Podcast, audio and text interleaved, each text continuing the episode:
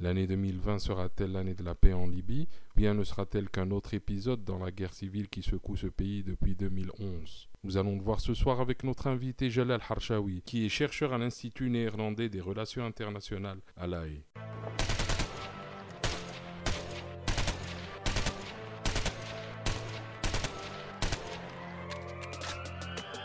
Welcome to MENA Defense Podcast, the first podcast talking about defense, security, and geopolitics in the MENA region.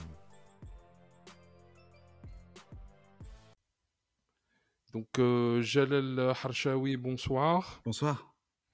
Euh, je vous remercie euh, d'être parmi nous euh, pour ce numéro 2 euh, de MENA Défense Podcast. Nous allons parler ensemble ce soir du dossier libyen. Euh, dont vous êtes euh, spécialiste. Euh, cela fait plus d'une année que l'armée nationale libyenne a lancé son offensive vers le sud et a relancé la guerre civile. Est-ce que vous pouvez revenir un petit peu sur ce qui s'est passé durant cette année 2019 et début 2020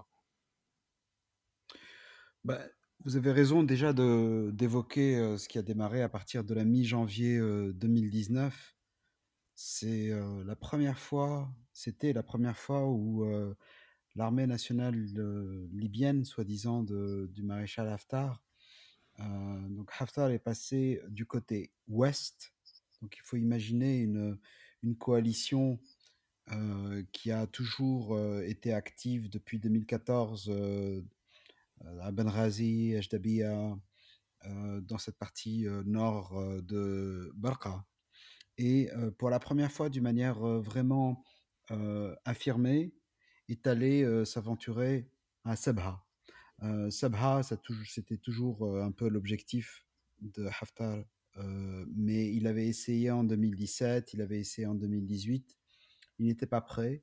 Il n'était pas prêt en termes d'équipement, il n'était pas prêt en termes d'alliance, il n'était pas prêt en termes pécuniaires, il n'avait pas l'argent de, ses parrains étrangers.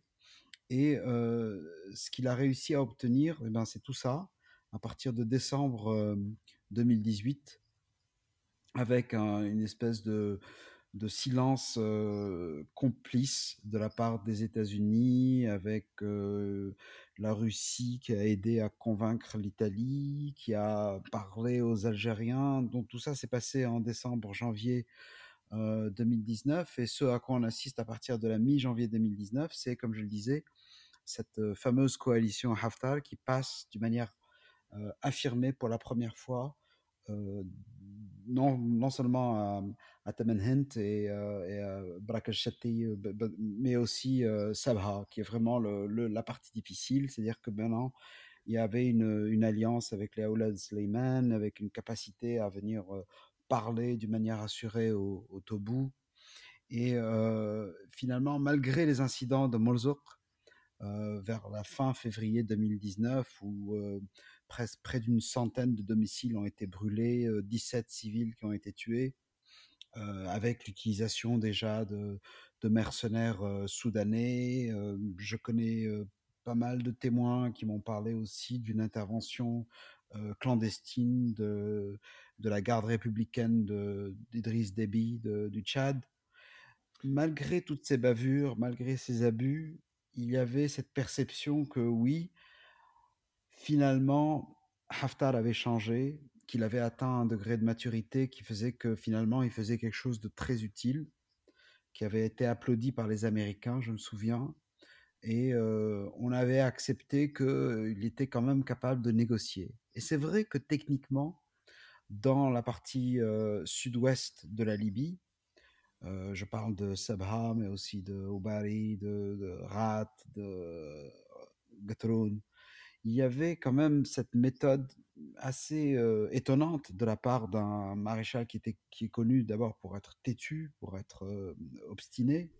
Il y avait cette méthode qui consistait à parler, à négocier, à promettre, à venir avec des vraies brigades de Barqa qui mettaient euh, au service de, du public une certaine prestation sécuritaire. Ils venaient avec des billets de banque dans un contexte de, de, pénurie de, billets de banque. Il y avait cette promesse de reprendre le versement des salaires qui était souvent, parfois très longtemps, interrompu. Et donc, il y a une perception qui a commencé à se répandre et, pas seulement à Washington, et pas seulement... il y avait aussi Alger qui a commencé à croire à cette histoire que finalement Haftar avait été très violent, très brutal et, très maladroit à Benrazi, où il a fait beaucoup de mal pour pouvoir vaincre les, des islamistes radicaux qui étaient réels. Il avait commis beaucoup d'abus contre des familles qui n'avaient rien à voir avec tout cela, avec des civils, des opposants politiques, des, des confiscations, des expropriations, des atrocités. Et finalement, en 2019, ils se sont dit, quand je dis ils, c'est non seulement les Occidentaux, mais aussi l'Italie, Alger et, et, même les Libyens. Même les Libyens de, de pensaient que même Sarraj, le premier, le premier Sarraj, le premier à avoir mordu là-dedans, c'était Sarraj qui, qui avait eu le temps de régler le blocus du grand puits, de super puits le plus grand puits libyen, c'est euh, Sharara. Ouais, c'est 315 000 euh, barils par jour en, termes de capacité euh, le ministre des Affaires étrangères américain, Mike Pompeo, avait pris soin de rencontrer Salage à, Bruxelles en décembre 2018 en lui disant si tu veux qu'on continue, nous les Américains, à te soutenir un temps soit peu, il faut que tu résolves Sharara, fais ce que tu as à faire. Et il y avait quand même cette perception de la part de Salah, de la part de Fethi Bashara, de la part des, des, des, Misrati modérés, comme je les appelle. Tout cela, ils se sont dit, c'est impensable que, que Haftar nous attaque d'une manière frontale, de manière violente. la population de la zone de Tripoli, c'est 2,2 millions de gens. C'est pas possible. Il ne pas il, va pas se lancer dans une, dans une offensive aussi destructrice. Il est clairement dans un mode de négociation il y avait aussi les Émiratis qui voulaient une négociation. Et c'est ça qu'il faut comprendre. Même les Émiratis, des acteurs quand même qui sont connus pour être impatients, pour dépenser, tout de suite apporter des armes, préférer la solution violente, c'était des gens qui, à ce moment-là, je parle du moment de Abu Dhabi euh, numéro 2, comme ils disent, le, sommet du 27 février, eh bien, les, les, les Émiratis étaient plus en faveur d'une constitution d'un nouveau gouvernement, non pas un gouvernement d'entente nationale de Wafar, mais un nouvel, nouveau gouvernement de, compromis qui s'appellerait, à l'époque, vous voulez l'appeler le gouvernement d'unité nationale, qui aurait mmh été annoncé à Genève le 26 mars et tout ça. Les Émiratis étaient plutôt en faveur de cela. Les Français étaient déjà plus impatients. D'ailleurs, ils croyaient plus dans les vertus de la brutalité euh, les Égyptiens étaient très sceptiques par rapport à une attaque contre Tripoli. Ils avaient compris que Haftar était en train de mijoter quelque chose. Ils étaient contre. Et finalement, euh, on assiste à quelques jours entre le 26 mars 2019 euh, et, évidemment la, date cruciale du 3 et 4 avril Mmh. là, il y a, carrément des coups de fil qui sont placés par Haftar auprès de Sarraj, qui lui dit Que veux-tu que nous fassions lors de notre conférence nationale parrainée par l'ONU à Ardames le 14 avril? Que veux-tu faire? Que veux-tu inviter? Il y avait quand même Haftar qui mentait au téléphone pour pouvoir placer ses brigades qui étaient déjà actives côté de, à côté de Zdada, à côté de, de Bani Walid, qui était déjà en train de mettre, la place, mettre en place la, ligne de, ravitaillement logistique. Et il y a eu la prise de, de Rarian le, 1er avril, avec la possibilité d'acheter justement des brigades qui étaient des brigades Fajr, Fajr Libya, des, des brigades révolutionnaires pro-Misrata et qui avaient donné une chance à Misrata de, les payer un peu plus, de les garder de leur côté. Mais encore une fois, la mentalité, c'était que c'était pas possible qu'Haftar se lance dans une aventure euh, aussi frontale. Et donc, le 4 avril, on assiste au début de cette offensive de, qui, est, clairement conçue comme étant une guerre éclair une blitzkrieg, comme il aurait voulu, hein, Haftar. Et c'est cette guerre-là, qui aurait dû, en principe, dans les rêves les plus fous de Haftar, elle aurait dû fonctionner en 2-3 jours, grâce d'ailleurs à l'aide, euh, au dernier moment, à l'aide financière de, l'Arabie saoudite, euh, eh bien, cette guerre éclair n'a jamais fonctionné. Elle a dérapé dès les premières heures. Dès les premières heures, il y a eu le cafouillage de Zawiya. Je ne vais pas rentrer trop dans les détails, mais ce que les auditeurs doivent comprendre, c'est que cette guerre éclair n'a jamais, jamais fonctionné. Elle a fonctionné même pas deux heures. Dès les premières heures, elle était déjà en train de déraper d'une manière absolument désastreuse. Et donc, il, là commence un, un processus très destructeur, très douloureux pour les Libyens, où Haftar, au lieu d'abandonner, au lieu de reculer, au lieu de reprendre des négociations, au lieu de, de, rendre sa position statique, et non, ce qu'il essaie de faire, c'est transformer au pied levé euh, une guerre qui est mal conçue dès le début, qui était conçue d'ailleurs comme une guerre éclair, comme je le disais, il la transforme en guerre d'usure. Et ce processus-là, il se fait parce que Haftar ne veut pas s'arrêter. Il a compris que lui, la raison pour laquelle autant d'États étrangers l'aident depuis une demi-décennie, c'est parce qu'il a une qualité selon lui, c'est qu'il est têtu comme une mule, il ne s'arrête jamais. Et effectivement, ça a marché. Il a forcé des États qui étaient sceptiques, comme l'Égypte et surtout les Émirats arabes unis, qui ont tout de suite mis à sa disposition, et qui ont commencé à opérer eux-mêmes d'ailleurs, une flotte de drones qui était déjà sur le territoire euh, libyen, des drones mmh chinois. Et, euh, et, finalement, euh, c'est, on, on, retrouve une dynamique où les États étrangers essayent de compenser une faiblesse au sol qui est visible, comme je le disais dès le début, il y a une faiblesse au sol, il n'y a pas suffisamment de combattants libyens pour accomplir ce fait, cette prouesse qu'ils croient pouvoir accomplir. Et donc, c'est avec des, des, des, moyens artificiels, comme typiquement des frappes aériennes qui ont lieu plusieurs fois par jour et qui vont durer comme ça pendant neuf mois. il y a la perte de, de Rarian le 26 juin, qui est en grande partie et indirectement lié à l'intervention turque clandestine qui commence dès le mois de mai 2019. Euh, qui, on peut en parler séparément, mais il y a déjà une intervention plus petite, beaucoup plus petite que la mission émirati, mais qui a ses effets. Et, euh, et Haftar continue, il n'arrête pas. Il commence à avoir des problèmes sérieux de démobilisation de, des, Libyens de, de des Libyens de l'Est. À partir du mois d'août, les tribus ne veulent plus envoyer leurs enfants mourir à 1000 km de chez eux. Et euh, là, on atteint, je dirais, la fin août, c'est vraiment, on touche le fond. On touche le euh, fond. Euh, Excusez-moi, euh, en parlant de Rarian, avant de, de, passer à autre chose, la reprise de Rarian a permis aussi de révéler la une présence française. Et c'est très important. Oui, un, un moment très embarrassant où on, trouve la, les, des, des, des, missiles. Des missiles Javelin. Hein anti-bunker très onéreux, qui coûtent plus de 100 000 euros la pièce ou 170 000 euros la pièce, qui sont vendus d'une manière très tatillonne, très exclusive par les, les, Américains, qui sont capables tout de suite, et ils le font, ils font une enquête très vite quand les, les Misrati découvrent ces, ces javelins à Ryan, et quelques jours après, le, le, ministère des Affaires étrangères américain prend soin non seulement d'arriver au résultat de son enquête, mais surtout de le fuiter auprès du New York Times pour être sûr d'embarrasser la France. Donc la France est embarrassée, mais elle trouve une explication un peu tirée par les cheveux. Mais c'est vrai, qu'est-ce que ça veut dire la présence de ces missiles anti-bunker anti euh, Javelin C'est que comme ils sont très difficiles à utiliser, il est extrêmement peu probable que les Français euh, aient pu euh, former des Libyens pour les utiliser. Donc c'est ça qui est intéressant dans cette trouvaille, dans la découverte de ces quelques missiles qui étaient périmés d'ailleurs, C'est-à-dire que dans la, panique de la perte de Harian, ils ont dû prendre ceux qui fonctionnaient encore et ils ont dû laisser les matériels qui n'avaient pas techniquement de valeur.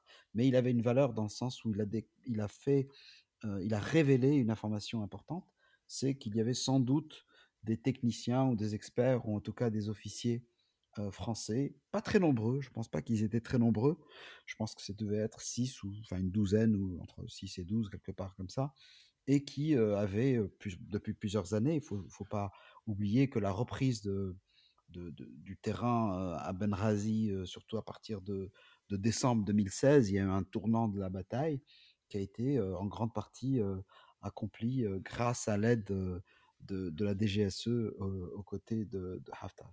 Mais cela dit, je, je pense que cette, cette présence aux côtés de Haftar des Français, elle est réelle. Elle est réelle depuis le début 2015 mais il ne faut pas non plus croire que c'est la contribution la plus importante des Français. La contribution la plus importante des Français, elle est diplomatique elle est politique, et, et cet aspect à, lui seul nécessite de vraiment identifier la France comme un acteur qui soutient un côté de la guerre civile libyenne, qui n'est pas du tout neutre, qui n'est pas du tout pragmatique, qui croit à un seul côté et qui fait bénéficier à, ce, à cette faction-là d'un prestige diplomatique, d'une protection diplomatique, d'une défense politique, idéologique, journalistique, médiatique. c'est très difficile de, de, critiquer Haftar à Paris. Quand on décrit ce qu'il fait, les gens vous considèrent comme étant, comme faisant manquant de neutralité, parce que pour eux, la bonne façon de parler de Haftar, c'est de ne pas en parler, ou de dire des bêtises comme l'interview qu'on a pu avoir il y a quelques jours dans Paris Match.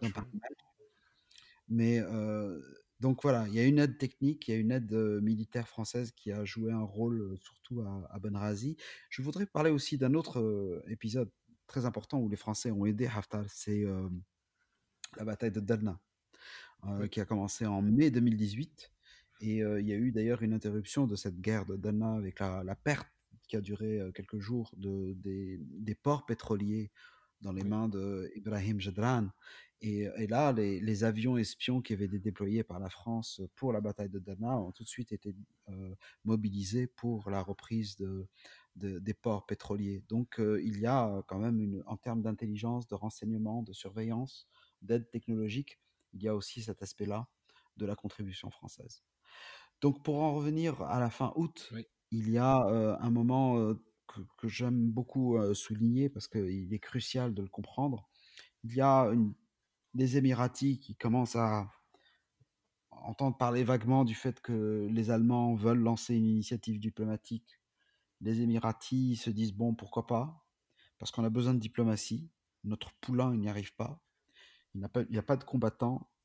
Il, il, fait du surplace. Même pire que du surplace, il, il, est en train de perdre du territoire petit à petit. Il risque de se faire éjecter complètement de, de, de la Tripolitaine et de perdre Tarhona. Parce que Tarhona, c'est une ville à 60 km au sud-est sud de, de, Tripoli. C'est surtout euh, les Farjan et, d'autres tribus qui ont une, un passé plus ou moins euh, vert, c'est-à-dire euh, plutôt d'appartenance aux forces armées de, de Kadhafi, et qui vraiment est devenu la, le territoire le plus crucial après la, perte de Ralian. Ralian, c'était un peu la base, c'était un peu la forteresse. Et Tarhuna était courtisé par Mesrata, il, avait il y a des éléments très durs qui étaient à la, tête de, de Tarhuna, les frères Kani, je parle de, de Mohsen Kani, des fameux Kaniyat. Et, et tout ça était vraiment très fragile. Pas d'avancée sur le terrain, pas de volonté des Libyens de l'Est d'aller se battre et de mourir pour lui. Et quelques jours après, il y a deux, deux événements très importants qui ont lieu au mois de septembre.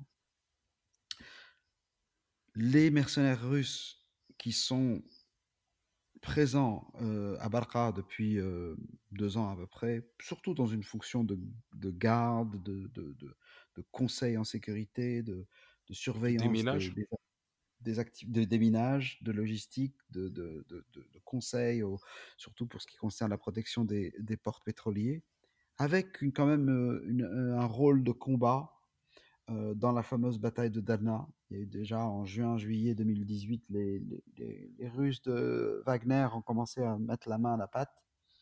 Mais, mais on parle à l'époque de RSB Group, non? On parle de RSB Group en 2017. On commence à parler de Wagner en 2018 avec des visites à, Wateya, la, la oui. fameuse base aérienne qui est au sud de Zouara, très près de la frontière tunisienne, et euh, dans le cadre de la Tamen Hint aussi. À Tamen Hint pour la, absolument pour la surveillance de Sharara et de, et de, et de Fil.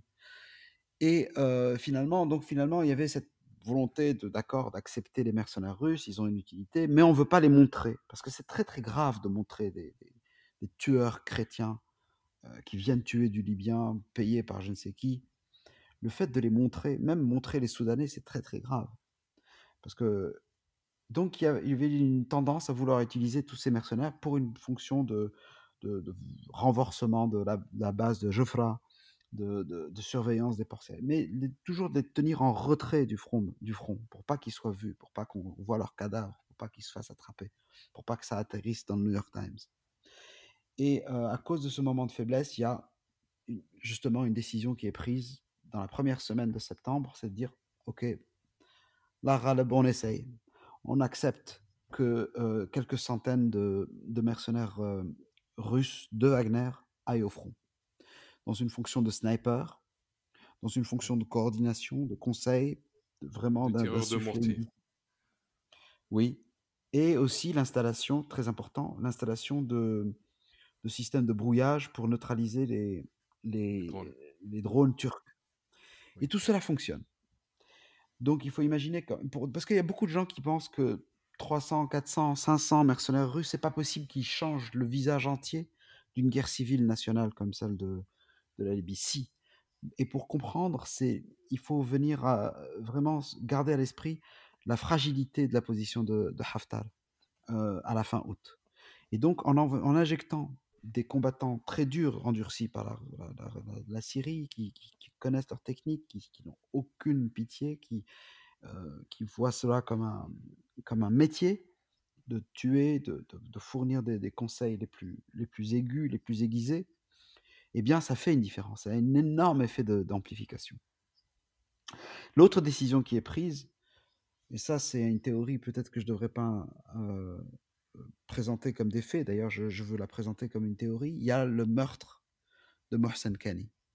C'est-à-dire le chef très dur de, de de, de, pardon, de Tarhuna, le, chef milicien avec un passé révolutionnaire, pro-Misrati autrefois, à l'époque de, de Fajr Libya, eh bien, il est du côté de Haftar, mais il n'écoute pas Haftar, il est inquiet, à cause de cette situation de fragilité que je souligne. Il parle trop à Mesrata, qui est prête à lui donner de l'argent pour euh, se réconcilier, et euh, il meurt. Il meurt avec une théorie euh, un petit peu tirée par les cheveux. Moi, je considère que c'est Haftar qui l'a tué. En tout cas, s'il l'a tué, il a commis un geste tout à fait rationnel, qui permet la reprise en main de Tarhuna. Parce que là, d'un seul coup, la vraie le vrai Jish, le Watani de, de, Haftar, reprend ce, territoire clé.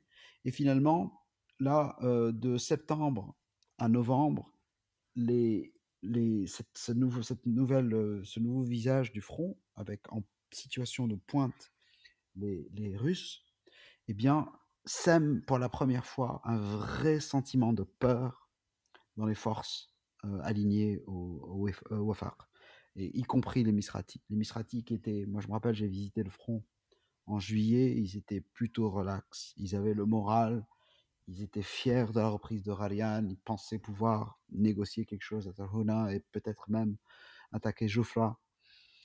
Le moral a commencé à chuter d'une manière très rapide parce qu'ils se sont dit voilà non c'est pas c'est pas simplement des Émiratis qui ont peur de mettre les bottes sur terre et qui se cachent derrière leurs drones mais c'est aussi des tueurs russes qui sont au sol et qui avancent et qui forment et qui coordonnent. Et, euh, c'est ce moment de désespoir du côté du, du, Wafar qu'il faut comprendre pour euh, essayer de vraiment apprécier le, processus qui a mené à ce moment très crucial du 27 novembre où euh, le gouvernement de, de Tripoli, avec les Misrata qui poussent, les frères musulmans qui poussent, Derrière, le Sarraj qui est d'accord, manifestement, dans un instant de survie, qui accepte de signer l'accord maritime avec la Turquie. Et l'accord maritime avec la Turquie, c'est quelque chose que Ankara demande, voire exige, auprès de, de Sarraj depuis octobre 2018 au moins. Donc plus, depuis plus d'un an.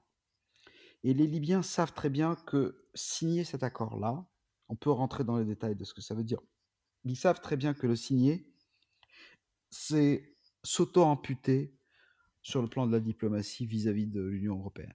Parce que là, d'un seul coup, on va réveiller les Grecs, on va réveiller Chypre, on va réveiller euh, une antipathie générale à Bruxelles, et en sachant que la France est déjà entièrement contre, contre, contre le Tripoli, eh bien, ça fait que ça crée une dynamique où l'ensemble de l'Union européenne, d'un point de vue diplomatique, va être complètement contre le, gouvernement d'entente nationale de Tripoli. Mais il le signe quand même. y compris l'Italie, parce que l'Italie, justement, a des intérêts énergétiques au large de, entre au large de l'Égypte et, au sud de, Chypre. Et l'Italie est faible. L'Italie, elle n'est pas très forte, c'est pas la France. on, peut, on peut rentrer un peu dans le détail, si vous le voulez, par rapport à la position de l'Italie, qui est quand même assez trouble. Mais c'est vrai, vous avez raison. L'Italie aussi est très, devient plus antipathique par rapport à, Tripoli et, à Misrata. Mais pourquoi cette auto-amputation diplomatique? Eh ben, c'est pour une survie militaire. D'accord? C'est un peu comme si on était coincé entre deux rochers, on se coupe le bras pour survivre. Et, et, donc, le, évidemment, la, Turquie, si elle obtient quelque chose qui l'intéresse, l'accord maritime, c'est en donnant quelque chose d'autre en échange. Et ce qu'elle donne en échange, c'est une véritable opération militaire, une véritable intervention militaire. Parce que ce qu'elle avait fait en 2019, c'était très important, mais c'était quand même trois fois plus petit, ou peut-être encore plus petit que l'intervention émirati. Et en plus de ça, euh, cette euh, intervention à l'aide de, drones qui avait été euh, exécutée à partir du mois de mai, elle, elle était arrivée à un point d'arrêt total en octobre. Elle s'était complètement arrêtée pour des raisons diplomatiques, mais aussi des raisons techniques. C'est-à-dire que les systèmes de brouillage avaient fonctionné. Il y avait une technique aussi utilisée par les Émiratis qui, à chaque fois qu'un drone turc réussissait sa mission, c'est-à-dire qu'il touchait sa cible, eux, ce qu'ils faisaient, c'est qu'ils faisaient décoller un, drone à eux, les Émiratis, et ils arrivaient à tracer, à, à suivre ce drone turc jusqu'au moment de son atterrissage, et juste quand il touche le sol, ils le détruisent. Et c'est quand même, chaque drone turc coûte à peu près 2,5 millions d'euros. Donc c'est une plaisanterie que l'on ne peut pas euh, se permettre à chaque fois que l'on réussit à toucher une cible, perdre le drone. C'est trop coûteux. Donc toujours est-il que vers la mi-octobre, toute l'opération que j'appelle clandestine de 2019 des Turcs s'était complètement arrêtée. Et là, ce qu'il offre, le président Erdogan, c'est quelque chose de beaucoup plus gros. Beaucoup plus gros. Et ça, c'est très important pour les auditeurs de le comprendre. Euh, parce que quand on regarde des médias occidentaux, on présente souvent à tort les Turcs comme des gens qui sont en train d'improviser, ils ont deux mains gauches, ils savent pas ce qu'ils font, ils n'ont pas vraiment de doctrine, de toute façon c'est des musulmans, de toute façon c'est des islamistes, ils sont en train de s'en mêler les pédales. Peut-être qu'ils ont des, problèmes en Syrie, ça je l'accorde. Et de ça se passe plutôt mal. Mais la Libye, c'est tout à fait une paire de manches séparées. C'est quelque chose qui n'a strictement rien à voir. C'est un territoire qu'ils ont observé très longtemps avant de se lancer. La population n'est pas du côté de Haftar. Les élites ne sont pas du côté de Haftar. Et euh, ils ont déjà l'expérience somalienne, ils ont l'expérience qatari, ils ont l'expérience de, de l'Irak du Nord. C'est une vraie nation avec un vrai passé militaire, avec de vraies doctrines, une vraie démographie. Je parle de la démographie parce qu'à la fin des fins, les Émiratis n'ont pas, n'ont pas de population. Ils n'ont pas d'armée, une vraie armée de terre. Et donc, euh, à partir du début décembre, il y a le redémarrage de l'intervention.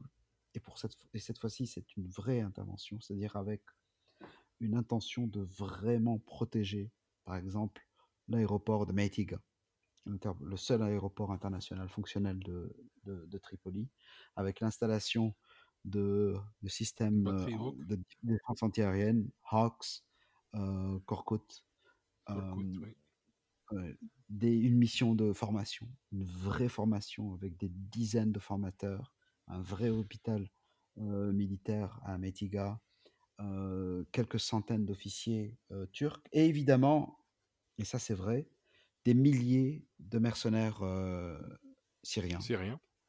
De, la, de la région de Ifrin Alep, des, des Turkmènes, mmh. c'est-à-dire des, des, des, des, Syriens qui parlent arabe, qui sont arabisés, mais qui sont quand même de, de groupes ethniques d'origine turque.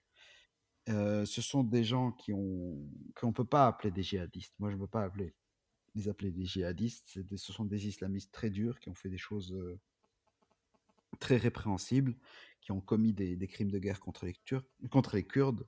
Ils ont fait beaucoup de choses, mais euh, qui n'a pas fait beaucoup de choses l'aide dans le théâtre syrien? Et, euh, et donc, il faut faire très attention. Ce sont pas, ce sont des ennemis d'Al-Qaïda. Et ils sont, euh, ils sont, ce sont pas des. On peut, on peut dire qu'ils ont fait des choses graves, mais de là à faire semblant qu'ils font partie d'un réseau de, groupes djihadistes ou extrémistes, c'est pas vrai. C'est juste techniquement pas vrai. On peut les détester, on peut leur jeter la pierre, on peut les insulter si on veut, mais techniquement, ils ne font pas partie d'un- réseau transnational extrémiste comme Al-Qaïda ou, Daesh. Et ils sont allés là-bas pour des raisons qui finalement sont plus du ressort des intérêts politiques d'Erdogan que des intérêts euh, libyens. Les Libyens n'ont jamais demandé ces milliers de, Syriens parce qu'ils n'ont jamais vraiment eu de problème de ressources humaines, de, de- de personnel, d'hommes. Ce qu'ils avaient envie de recevoir, et l'ont reçu finalement, c'est du matériel. Du matériel, leur propre tour de brouillage, leur, euh, des, de l'artillerie, de, des- des chars d'assaut, voilà. Et, ça, ils l'ont reçu.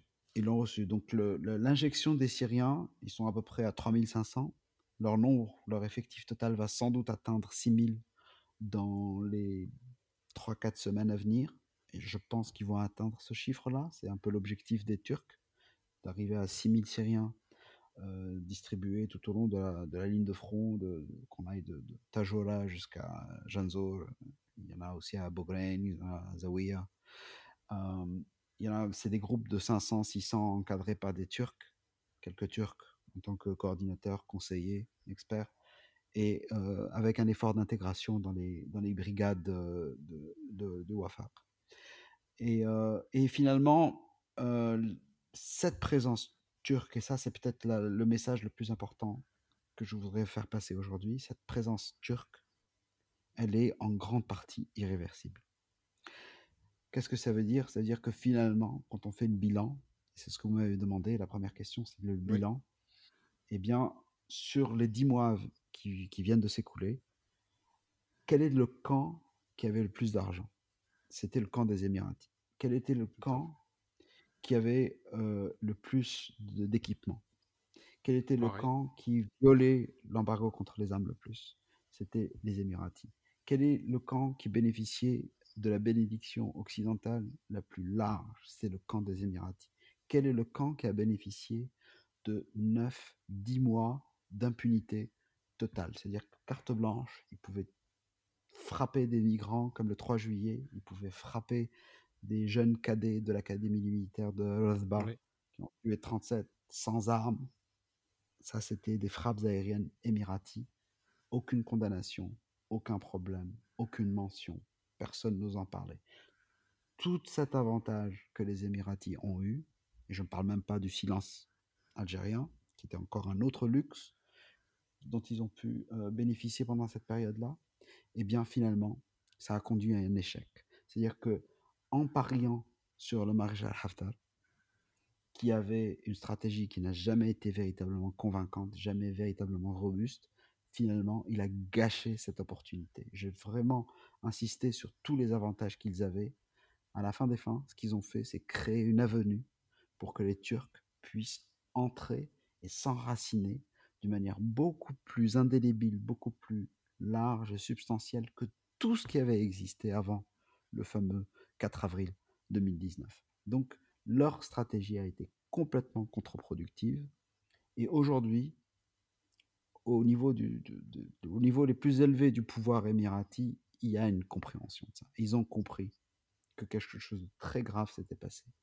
Et donc, quand on regarde des médias, on voit Macron insulter euh, Erdogan tous les jours, on a l'impression qu'ils ont gardé leur arrogance, qu'ils vont continuer. Mais la réalité est que quelque chose leur a échappé.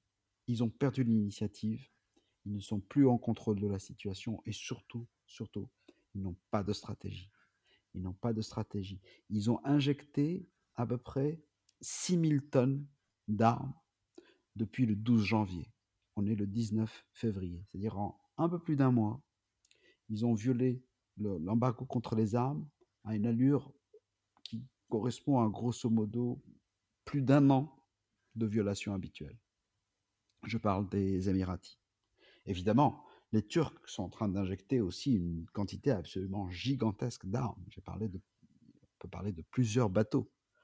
Euh, il y a eu un, bateau euh, roulier, un Roro, qui est arrivé le 28 janvier euh, à Tripoli. Il a distribué grosso modo, il a livré 7000 tonnes d'armes. les Émiratis n'aiment pas utiliser les bateaux, ils utilisent des avions. C'est beaucoup plus coûteux, mais c'est un peu plus rapide. On voit bien qu'ils sont pressés. Pas, toujours pas de problème d'argent. Ils n'ont pas de problème par rapport à la scène diplomatique, leur comportement illégal. Mais quelque chose a changé. Avant, ils avaient une mauvaise stratégie. Aujourd'hui, ils n'ont plus de stratégie. Ils n'ont plus de stratégie et en plus de ça, pour la première fois dans l'Est libyen, à Baqa, ils sont maintenant, pour la première fois, vulnérables par rapport à d'éventuelles représailles turques, si vraiment il y a une escalade qui se fait. Et donc, ils sont, on les voit, ils sont en train de bouger, de se disperser. Ils avaient une, la fameuse euh, euh, base aérienne, aérienne de Al-Khadim, euh, près de à 100 km de Benghazi. Avant, ils étaient tranquilles là-bas.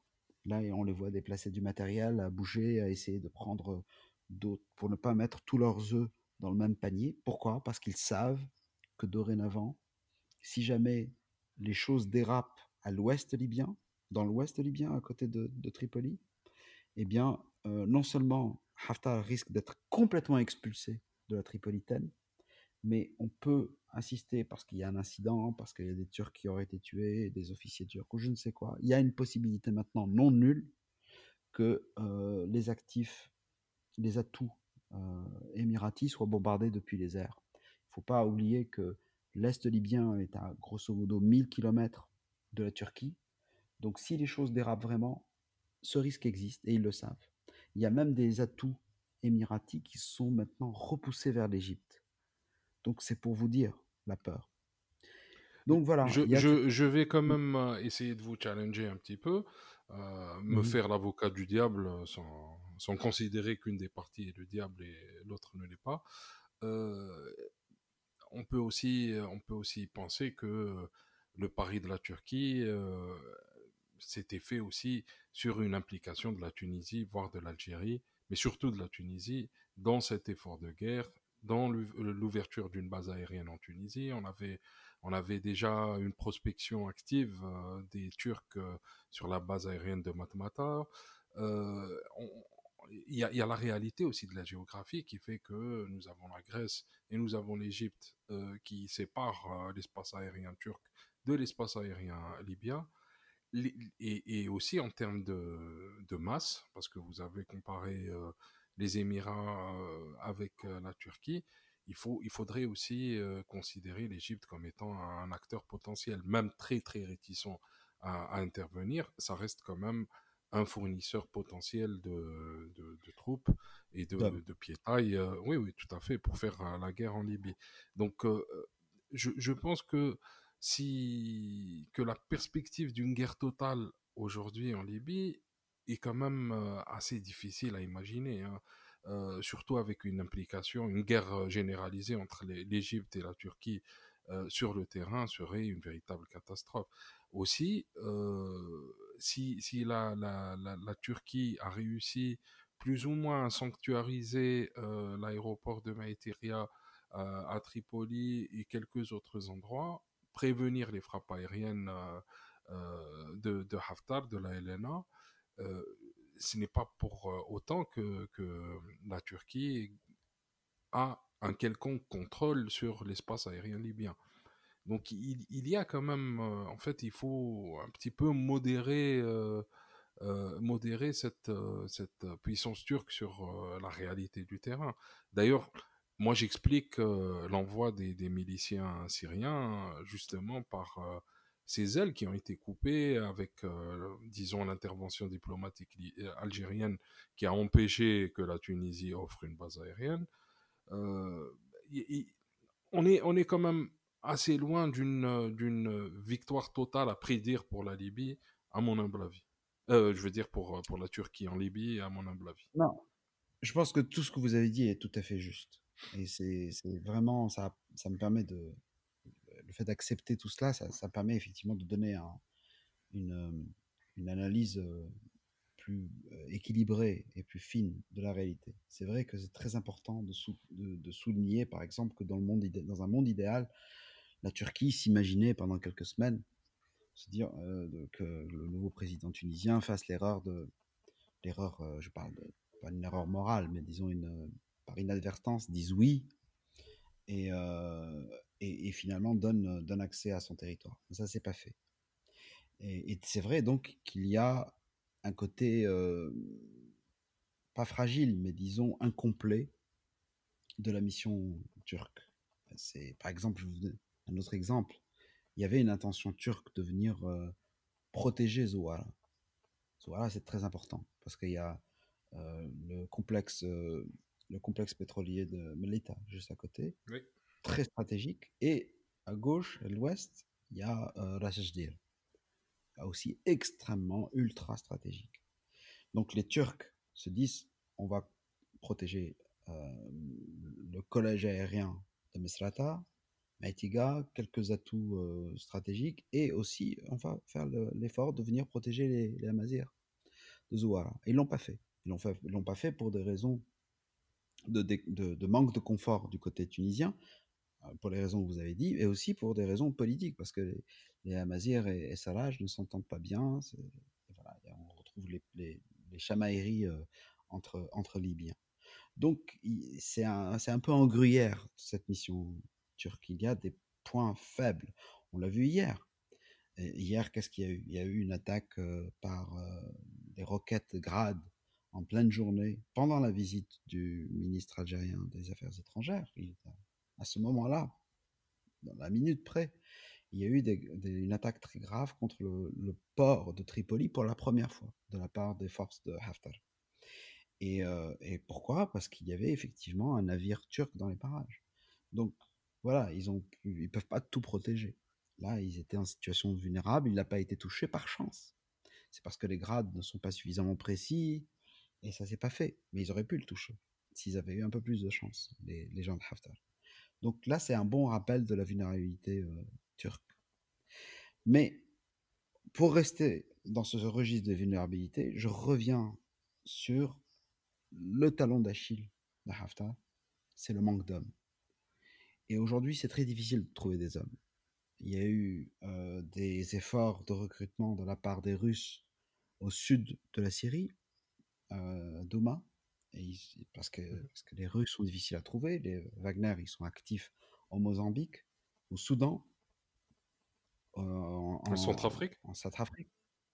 Euh, donc, trouver du combattant en ce moment, en pleine, en pleine crise des et tout ça, même Bachar al-Assad, il ne peut pas, même s'il voulait. Et Dieu sait si les Émiratis aimeraient bien se remettre manifester leur, amitié euh, et, leur, leur accueil et leur, euh, générosité par rapport à, Assad. Mais du combattant, c'est difficile d'en trouver maintenant. Et donc, qu'est-ce que ça veut dire? Ça veut dire que si on attaque les Turcs pour les sortir de là, qu'est-ce que ça veut dire? C'est ça la question qu'il faut se poser. Qu'est-ce que ça veut dire concrètement? Parce que faire du mal aux Turcs, ça ne veut pas dire les déraciner. Et quand on fait du mal à un fauve, il devient plus dangereux. Et si on est faible au niveau des hommes, en termes de, la présence de Haftar en Tripolitaine, c'est pas vos 1000 ou voire 2000 euh, mercenaires euh, de Wagner qui vont vous sauver. Et, vous, il, risque de tout perdre, sa présence en, en Tripolitaine. Donc ça devient du pari, ça devient du casino. Et je trouve que le casino de, à la turque est beaucoup plus rationnel, plus équilibré, a plus de chances de marcher que le casino qui pourrait être tenté par les Émiratis en, essayant d'inonder de, frappes aériennes la présence euh, turque. Parce que tout ça, ça peut peut-être marcher par miracle, mais il peut y avoir des représailles immédiates qui peuvent se traduire par la sortie totale de, de, de Haftar de, de, la Tripolitaine. Et il perdrait même Bani Walid, il perdrait même Tarhuna. Et on se retrouverait euh, dans une situation, il se retrouverait dans une situation peut-être pire que, que, la veille du, du 4 avril. Donc, voilà, ils ont, c'est ça que je veux dire par ils n'ont pas de plan. Et c'est ça qui est intéressant aussi, parce que euh, les Émiratis, c'est pas c'est pas une vraie nation. C'est une nation trop jeune pour avoir un passé militaire, pour avoir une expérience, pour avoir une sagesse, de comprendre que par moment il faut renoncer à des objectifs qu'on aurait bien voulu atteindre parce qu'on a fait des erreurs et qu'il faut se calmer. Tous ces réflexes-là qui pourraient exister de la part d'une vraie nation comme l'Égypte ou comme la Turquie ou comme l'Algérie ne sont pas forcément en jeu dans le comportement des Émiratis. Donc les Émiratis, par orgueil, par euh, arrogance, pourraient euh, tenter une très grosse offensive. Et ça, je ne veux pas l'écarter. Ce scénario, je ne veux pas l'écarter. Et ce serait extrêmement destructeur. On assisterait à beaucoup de morts avec des destructions absolument, encore une fois, irréversibles. Mais mon argument, c'est que même dans ce cas-là, premièrement, Haftar ne peut toujours pas rentrer. Et si par miracle il entre dans le centre-ville de Tripoli, ce n'est que le début d'une nouvelle guerre, d'une longue phase de guerre. Et dans tout ça, malgré cela, les Turcs ne sortiront pas. Les Turcs, il ne faut, pas, faut pas oublier, ils, sont, ils ont pris un morceau de Chypre en 1974, on est en 2020, ils y sont encore. Donc, euh, voilà, il y a des enjeux économiques, il y a des enjeux idéologiques, il y a des enjeux d'image, il y a des enjeux euh, commerciaux, hydrocarbures, il y a beaucoup de motivations euh, très fortes du côté turc. Et, je, je, pense qu'il y a un autre scénario que j'aimerais esquisser ici très rapidement, c'est qu'il est possible aussi que les Émiratis disent OK, d'accord, il a pris Tripoli. Pourquoi est-ce que nous, les Émiratis, nous voulions Tripoli? Mmh. C'est surtout à cause de la Banque centrale et la Banque centrale qui concentre tous les revenus en dollars des ventes pétrolières. Il faut que vos auditeurs sachent qu'il y a un blocus qui a été lancé par le camp de Haftar à la veille de Berlin, deux jours avant Berlin, le sommet du 19 janvier. Dès le 17 janvier, il a bloqué quasiment l'intégralité de la seule activité génératrice de revenus de cette, de cette nation, la Libye.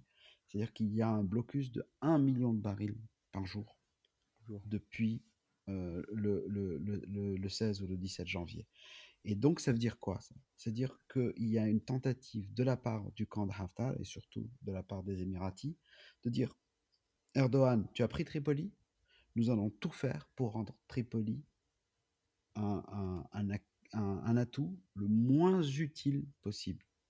La Banque centrale ne reçoit plus de dollars on va travailler avec les Américains pour sortir la banque centrale de Tripoli et la mettre ailleurs. Nous allons lancer des, attaques de, roquettes grades de temps en temps. Nous allons tuer du civil. Nous allons détruire l'infrastructure. Nous allons vous pourrir la situation, vous les Turcs, si vous restez à Tripoli. Et si nous devons faire ça pendant 30 ans, on le fera pas en 30 ans. Euh, c'est, ça m'a l'air un petit peu compliqué tout ça. Et euh, est-ce qu'il y, est-ce qu'il y a un espoir, au vu de, l'initiative algérienne, on va dire, que, qu'il y ait une sorte de plan de paix qui ne passe pas par, le terrain, par la guerre ben, Il y a toujours une possibilité. Moi, je, pense toujours au fait que finalement, euh, les Russes, je parle de l'État russe, du Kremlin, le Kremlin n'a jamais été euh, convaincu de Haftar. Ils l'ont jamais aimé. Ils n'y croient pas à son histoire. Et certainement pas à l'histoire de la... Qui, qui, pardon, hein, qui est convaincu par Haftar? C'est ça la vraie question, parce que lorsqu'on se tourne vers les Américains, même si c'est si, si là est la nationalité américaine, si c'est leur homme, ils, nous le disent qu'ils ne, ne sont pas convaincus par lui. Y compris euh, les Égyptiens, y compris les Émiratis, les Saoudiens vont dire exactement la même chose. Il me semble que Haftar ne convainc personne. Non, je pense que euh, je, oui, vous avez raison de le dire. C'est un personnage très contradictoire, très paradoxal, et je pense que le jour où il sera euh, euh, sorti de cette scène libyenne, je pense que la nation libyenne pourra respirer un peu mieux parce qu'il est rempli de trop de contradictions, il a trop d'amertume qui appartiennent à une autre époque, à la, guerre froide, à la guerre du Tchad, etc. Mais je pense quand même qu'il y a une croyance dans cette solution militaire de la part des Émiratis et des Français. Euh, y a quand on parle euh, à un militaire français, bien sûr qu'il va pas croire à Haftar. Mais les décisions par rapport à la Libye ne sont pas prises par des vrais spécialistes militaires français avec un, réalisme. C'est plutôt pris dans les couloirs de l'Élysée, entre deux coups de fil avec les Émiratis. Il y a une espèce d'euphorie, il y a une espèce d'arrogance, l'arrogance, et de, qui consiste à dire on n'aime pas le camp en face, donc nous allons, nous allons leur donner une tannée. Et ça, cette culture-là, elle existe. Et, on sait, on n'a pas forcément une stratégie très précise, mais on sait qu'on va pas s'arrêter de les frapper. On va pas s'arrêter de leur envoyer des signaux en tuant des civils, en détruisant des choses, en, essayant de, démoraliser leurs combattants, en essayant de dire bon, puisque on n'aime pas les islamistes, nous allons frapper. On n'aime pas la corruption, nous allons frapper. On n'aime pas le, côté brouillon de, de Sarraj, on va frapper. Et donc il y a une croyance à la, violence et, et, à la limite même l'Arabie Saoudite, je pense que quand on regarde un personnage comme Mohamed Ben, ben Salman, c'est quand même des, gens qui croient dans les, vertus de, de, la brutalité la du barbare. Oui, la guerre.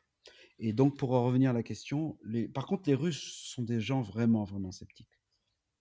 Et donc, je pense qu'il y a une combinaison entre le scepticisme turc, euh, euh, le, scepticisme russe qui pourrait s'accommoder indirectement, cyniquement, de la présence turque en Tripolitaine et une Russie qui comprendrait, qu'elle la comprend déjà, le potentiel diplomatique de l'Algérie, ça, ça pourrait peut-être décourager un peu l'esprit guerrier dont, on vient de parler et pouvoir instaurer un espace diplomatique où finalement on évite le pire. Et ça, je pense que cet alignement possible, même probable d'une certaine façon, entre le scepticisme russe et le savoir-faire algérien, avec la capacité justement des Algériens de continuer à parler aux Turcs. Les Turcs qui parlent déjà directement à la Russie, mais bon, en ce moment, ça se passe pas très bien à cause de la Syrie. Mais je pense qu'il y a une crédibilité, a une crédibilité en termes de la véritable neutralité de l'Algérie. Les, Libyens y croient. Moi, je parle aux deux côtés libyens ce sont des gens qui n'ont aucune raison de détester l'Algérie. Parfois, il y a des petits, il y a des petites insultes parce que il y a un, agencement de voyage ou une cérémonie ou un commentaire qui est mal interprété, un petit dérapage. Mais il y a quand même un, quand j'allais dire un pédigré, un pédigré de neutralité qui est, qui peut être, qui peut être prometteur. Mais il ne faut pas non plus oublier que il y a des ennemis féroces de la vraie diplomatie en ce moment. C'est des gens comme les Français, l'Union européenne, d'une certaine façon, et, les États-Unis. Justement, moi, il, me semble que l'Algérie fait face aujourd'hui à un changement obligatoire de stratégie, à, de nouvelles donnes. La stratégie algérienne a toujours été de négocier à travers ses réseaux, donc euh, les tribus euh, et les forces politiques en présence. Aujourd'hui, on a l'émergence de nouvelles, de nouveaux acteurs, de nouvelles forces politiques. On a les Matrali, on a aussi des pays étrangers, on a, on a, on a la question Toubou, on a la question Touareg, on a la question soudanaise aussi. Est-ce que l'Algérie n'est enfin, pas obligée de, de, de, changer de braquet, de changer de stratégie, de peut-être jouer un peu plus l'international ou du moins jouer l'ONU pour pouvoir faire accepter l'idée d'un cessez-le-feu et de véritables négociations de paix? Bah, c'est vrai que le format de dire tribus, les tribus, les tribus, la, Libye, c'est pas que des tribus. Les tribus, c'est important. C'est important, mais c'est nécessaire, mais c'est pas suffisant. Il y a, a d'autres forces. Il y a les Moudahila, comme vous venez de dire. Il y a des, il y a des, des factions tout à fait urbaines qui ne se définissent pas du tout comme des tribus. Euh, quand on regarde certaines, certaines forces de Tripoli ou de, de, de Mesrata, c'est pas en termes tribaux. Euh, Haftar lui-même n'a pas, pas une grande légitimité euh, tribale. Il n'est est pas aimé par les, les, les c'est un, un, acteur un peu hybride. et, et l'armée qu'il impose, c'est une armée qui froisse euh, très souvent les tribus. Euh, parfois les tribus du centre du pays, parfois les, tribus de Barqa. Mais c'est pas un acteur tribal, c'est pas un représentant de tribu. Il aimerait bien. Aujourd'hui, par exemple, dans la journée, dans la journée d'aujourd'hui, il y a eu une conférence de tribu assez ambitieuse qui a été tenue à, à Talhuna, justement. Et, c'est quelqu'un qui a dépensé une fortune pour plaire aux tribus. Donc c'est vrai que quand l'Algérie vient, elle dit voilà, je vais parler aux tribus et donc je vais tout résoudre en Libye. Ça, c'est quelque chose qui est très utile, très nécessaire, mais pas du tout suffisant.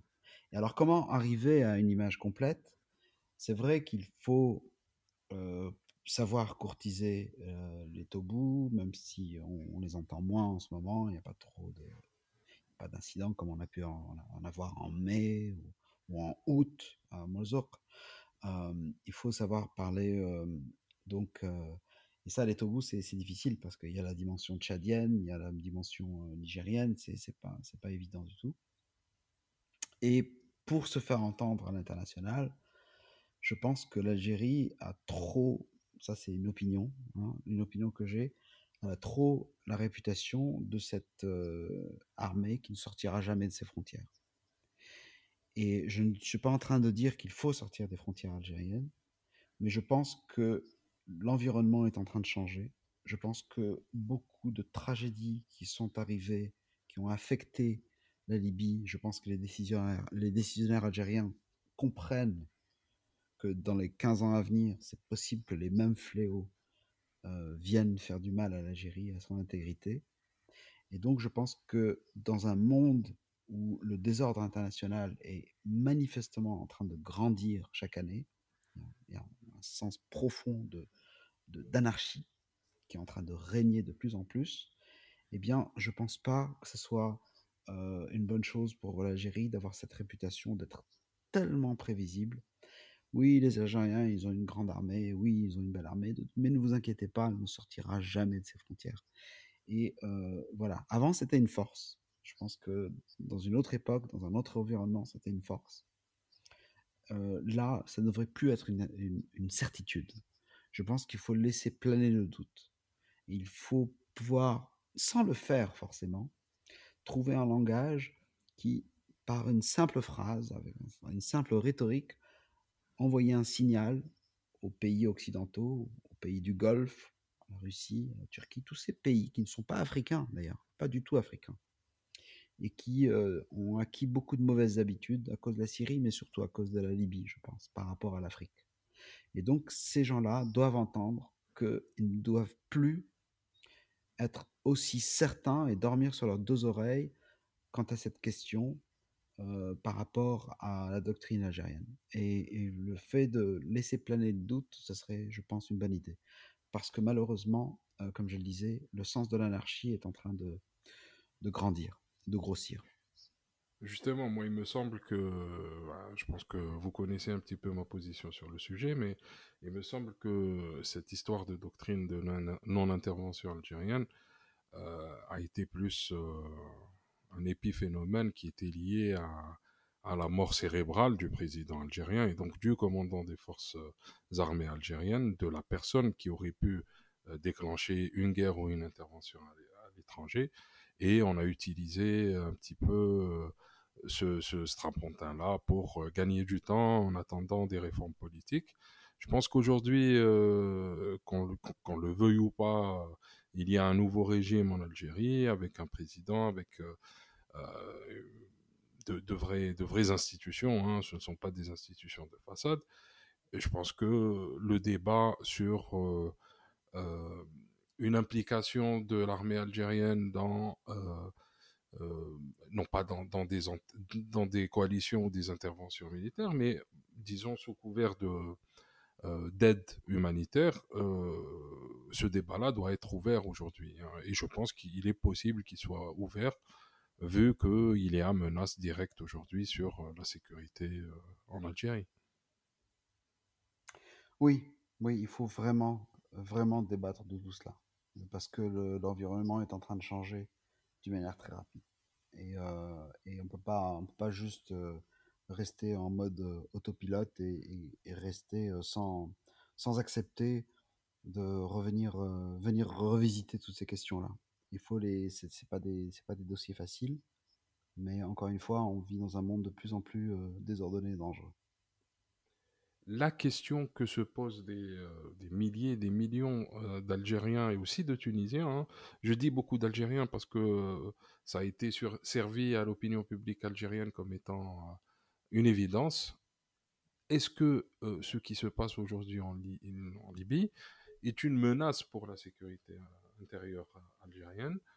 Et quel type de menace ça représente en réalité pour l'Algérie et pour la Libye? Et euh, est-il possible aussi de faire une sorte de sizing, donc de, d'expliquer la dimension de cette guerre aux Algériens et aux Tunisiens? C'est euh, pas la même situation qu'en, qu'en 2011-2013 où, euh, où, on a vu évidemment le, résultat sous la forme de la tragédie de, de, janvier 2013 avec euh, Enamenas c'est à l'époque il y avait, j'allais dire, il y avait de la guerre civile qui était en train de couver déjà en Libye, mais il y avait aussi la troisième, le troisième camp, c'est-à-dire des, une, une, faune djihadiste très très très active, très virulente, très riche, très mobile, très liée internationalement. Et aujourd'hui, la mouvance djihadiste en, Libye est, beaucoup plus faible par rapport à cette époque. Donc il s'agit plus d'une guerre civile internationalisée où euh, les premières victimes vont être les Libyens. Sont les Libyens, ont été les Libyens et vont continuer à être les Libyens. Donc pour ces raisons d'absence, en tout cas pas d'absence totale évidemment, hein, ils toujours ces réseaux transnationaux, mais ils sont plutôt faibles, relativement parlant, hein, par rapport à il y a 3, 4 ans, 5 ans. Euh, et c'est pour cela que dans l'immédiat, la guerre va être surtout dangereuse pour la nation libyenne, pour euh, les, civils libyens, pour l'infrastructure libyenne, pour les mercenaires étrangers qui euh, se sont aventurés à, accepter de l'argent pour aller tuer du Libyen, ils risquent de revenir dans des cercueils, de plus en plus. Est-ce qu'il va y avoir une déstabilisation de l'Algérie en tant que telle? Cela est peu probable, même s'il y a une escalade très grave. On ne va pas voir les ramifications d'une manière immédiate, sur l'Algérie. On risque de voir une déstabilisation de la Tunisie, ce qui est une forme de ligne rouge du point de vue d'Alger. Ça, c'est quelque chose que j'imagine assez aisément en 2020. Euh, on risque d'avoir, par exemple, un mouvement de plusieurs centaines de milliers, je parle vraiment d'un scénario assez noir, mais malheureusement possible, qui aille vers le sud tunisien et euh, il ne faut pas oublier que le président actuel en Tunisie est un personnage fragile. C'est pas, il est fragile à l'international, il est fragile en interne. Donc, vous lui mettez une crise comme ça par-dessus, en allant réveiller tous les démons de cette asymétrie qui existe entre la Tunisie du Nord et la Tunisie du Sud, et vous avez une jolie crise. Une crise qui va sans doute, à juste titre, être considérée comme très inquiétante et voire inacceptable du point de vue algérois. Maintenant, est-ce qu'il y a une situation où on risque d'être affecté par le sud, c'est-à-dire entre le, le et la région de Tamanrasset et tout ça Pour l'instant, non. Pour l'instant, non. Donc, finalement, ce sont des dynamiques plutôt vicieuses on est en train de se permettre de laisser la situation s'empirer. Quand je dis on, c'est-à-dire la communauté internationale au sens large. Et malheureusement, les choses les plus tragiques qui sont en train de se faire du coup en, Libye, on va voir leur manifestation en termes de répercussions, en termes de ramifications, qu'avec un temps de retard. Donc, pour résumer, dans le court terme, c'est-à-dire que si on a un horizon de 6 mois, si on a un horizon de 9-12 mois, eh bien, il n'y a pas de raison immédiate de penser qu'il va y avoir des ramifications très dangereuses pour euh, l'Algérie en tant que telle. Ça va se faire d'une manière indirecte, j'ai parlé de, du cas tunisien, mais ça va se faire aussi avec euh, la création de peut-être d'une certaine forme de recrudescence des, des, réseaux djihadistes sous une forme nouvelle, parce que quand, les civils souffrent trop, eh bien ça donne des, de mauvaises surprises, mais tout cela prend du temps. Donc je parlerai d'un temps de retard. Et quand ces effets-là vont se faire sentir, on va dire, mais qu'est-ce qui nous a pris, nous, la communauté internationale? Évidemment, elle n'existe pas vraiment, la communauté internationale. Il n'y a pas un sens de communauté internationale mais il y a une complaisance internationale aujourd'hui qui est en train de laisser euh, se développer, croître une, une guerre qui, à mon avis, est complètement évitable, mais qui malheureusement risque d'avoir lieu. Euh, je parle de la phase suivante. Et, euh, voilà. Donc voilà, ce sont des processus très indirects qui s'auto-nourrissent, qui sont vicieux, et dans un moment où, il faut pas l'oublier non plus, je pense pas que vous l'avez oublié, le Sahel est en train de brûler. Tout. Euh, le Mali est en train de brûler, le Burkina Faso est en train de brûler, euh, le sud nigérien, et, euh, et on parle de plus en plus d'une contagion qui va vers l'Afrique du, du- l'Afrique au-delà l'Ouest. de, de, de l'Ouest. Donc voilà, quand on prend un, temps, un horizon temporel un peu plus long, on se rend compte qu'on est en train de se permettre une catastrophe en Libye, alors que rationnellement, si on n'était pas pris par des fièvres, la fièvre française, la fièvre émirati, la fièvre saoudienne, la fièvre, américaine, La fièvre turque. Voilà. Euh, voilà, tout ça en train de. Et il y a cette perception que finalement la Libye c'est pas grave. La Libye n'est pas, la Libye n'est pas très importante. On peut la contenir, on peut l'endiguer, on peut se permettre. De toute façon, ça a trop duré. Il vaut mieux régler la situation par un bon coup de violence et au moins on verra une certaine clarté. Non, en réalité, on est en train de créer des phénomènes dont les conséquences vont se, sent- se faire sentir de manière très profonde, mais avec un temps de retard malheureusement. Et euh, dernière question. euh, quel avenir pour la Libye? Partition. Ça me paraît de plus en plus euh, évident, même si c'est un mot qui n'apparaît pas dans le, comment- dans, dans le commentaire journalier de, de la crise. Ce qui est en C'est train de même se un mot tabou. Hein. Oui, mais c'est ce qui est en train de se faire. C'est-à-dire que là, finalement, on va avoir le choix entre une division de la Libye euh, civilisée, sous forme de, de négociations, euh, de partage des revenus pétroliers, des choses comme ça, ou si on continue comme ça, on va avoir des phases de guerre où, euh, justement, soi-disant, le, le camp de l'Est, c'est pas tout à fait le camp de l'Est, par exemple, Tarhuna, c'est un- c'est une ville de l'Ouest, le Mm. C'est une, une région de l'Ouest, Zintan, en grande partie, c'est pro-Haftar. Mais disons, le l'Est va continuer à manifester une violence euh, à l'encontre de, de, de Misrata et de, et de Tripoli. Et donc, on aura l'impression que finalement, il n'y a pas de division de la, Libye. Parce qu'on se dit, ah, peut-être que, peut que le camp de Haftar ou celui qui va le remplacer, peut-être qu'ils vont gagner. Donc, on verra une renationalisation de la Libye, une réunification de la Libye. Mais ça, je pense que c'est une illusion. Parce qu'à chaque fois qu'il y a une, une nouvelle phase de la guerre, il y a de nouvelles amertumes, il y a de nouvelles destructions qui se fait. Et, euh, et, et donc, en fait, on est en train d'augmenter les, chances d'une division irréversible, de facto, brutale, c'est-à-dire non civilisée, avec euh, des déséquilibres en termes de revenus, de, distribution de revenus pétroliers, des choses mal réglées, des institutions mal, euh, mal agencées ou, mal discutées. Et ça, c'est une forme de, de division euh, encore plus tragique que le simple fait déjà de, se permettre une division qui, à mon avis, ne, devrait pas avoir lieu. Parce que euh, je pense encore que les Libyens, ça, constitue, une nation. Euh, ce sont des gens qui ont des souvenirs en commun. Euh, vous pouvez prendre quelqu'un de Tobruk et le, faire rencontrer, qu'il croise un Amazir dans un aéroport tunisien, ils vont parler comme une seule nation, malheureusement. Et cette nation-là est en train d'être déchirée. Euh, quid d'un- d'une union autour de Saif al-Islam Kadhafi?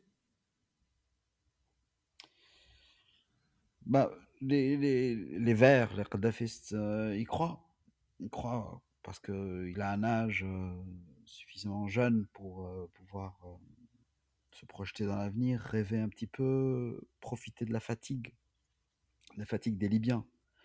Parce que c'est quelqu'un qui a bien compris que, justement, parce qu'il a un âge euh, relativement euh, généreux, c'est-à-dire que c'est quelqu'un qui, qui a, euh, je crois, 48 ans simplement, il a le temps de, de, de, mûrir et il sait aussi que le temps est en train de fatiguer les Libyens et donc au fur et à mesure que les Libyens se fatiguent par la violence, par le déchirement, la souffrance, eh bien, beaucoup de gens qui euh, ont vraiment haï euh, son père se disent finalement c'est une pourquoi pas de se raccrocher à un symbole du passé c'est peut-être une forme de solution donc une acceptation qui croit un, petit peu Je pense pas, moi, s'il réapparaît demain, parce qu'il est quand même toujours pas réapparu. Il est, soi-disant en situation libre depuis euh, juin 2017, mais on n'a signe, aucun signe de vie, en fait. A aucune vidéo, aucune photo depuis, depuis euh, plus de presque trois ans maintenant.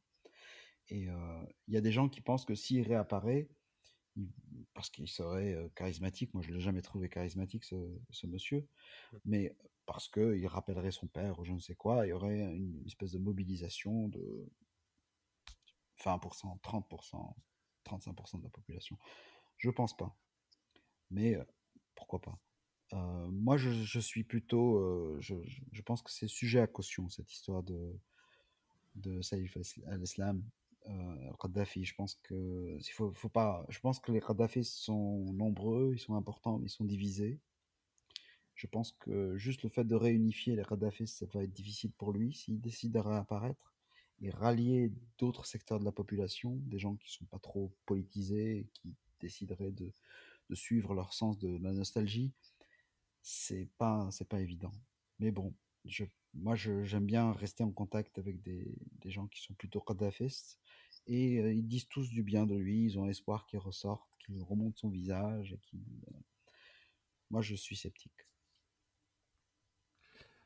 Monsieur Jalal euh, Harchaoui, euh, je vous remercie pour votre temps. Je vous remercie aussi pour ces explications passionnantes. Euh, ce n'est pas tous les jours qu'on a l'occasion d'avoir autant de détails euh, sur ce qui se passe en Libye, qui est très très confus. Merci beaucoup. Merci, c'est mon plaisir. Merci beaucoup. Si vous avez aimé cette émission, n'oubliez pas de vous inscrire sur notre page Facebook Mena Défense et sur notre compte YouTube Mena Défense. Merci et à bientôt pour un nouvel épisode.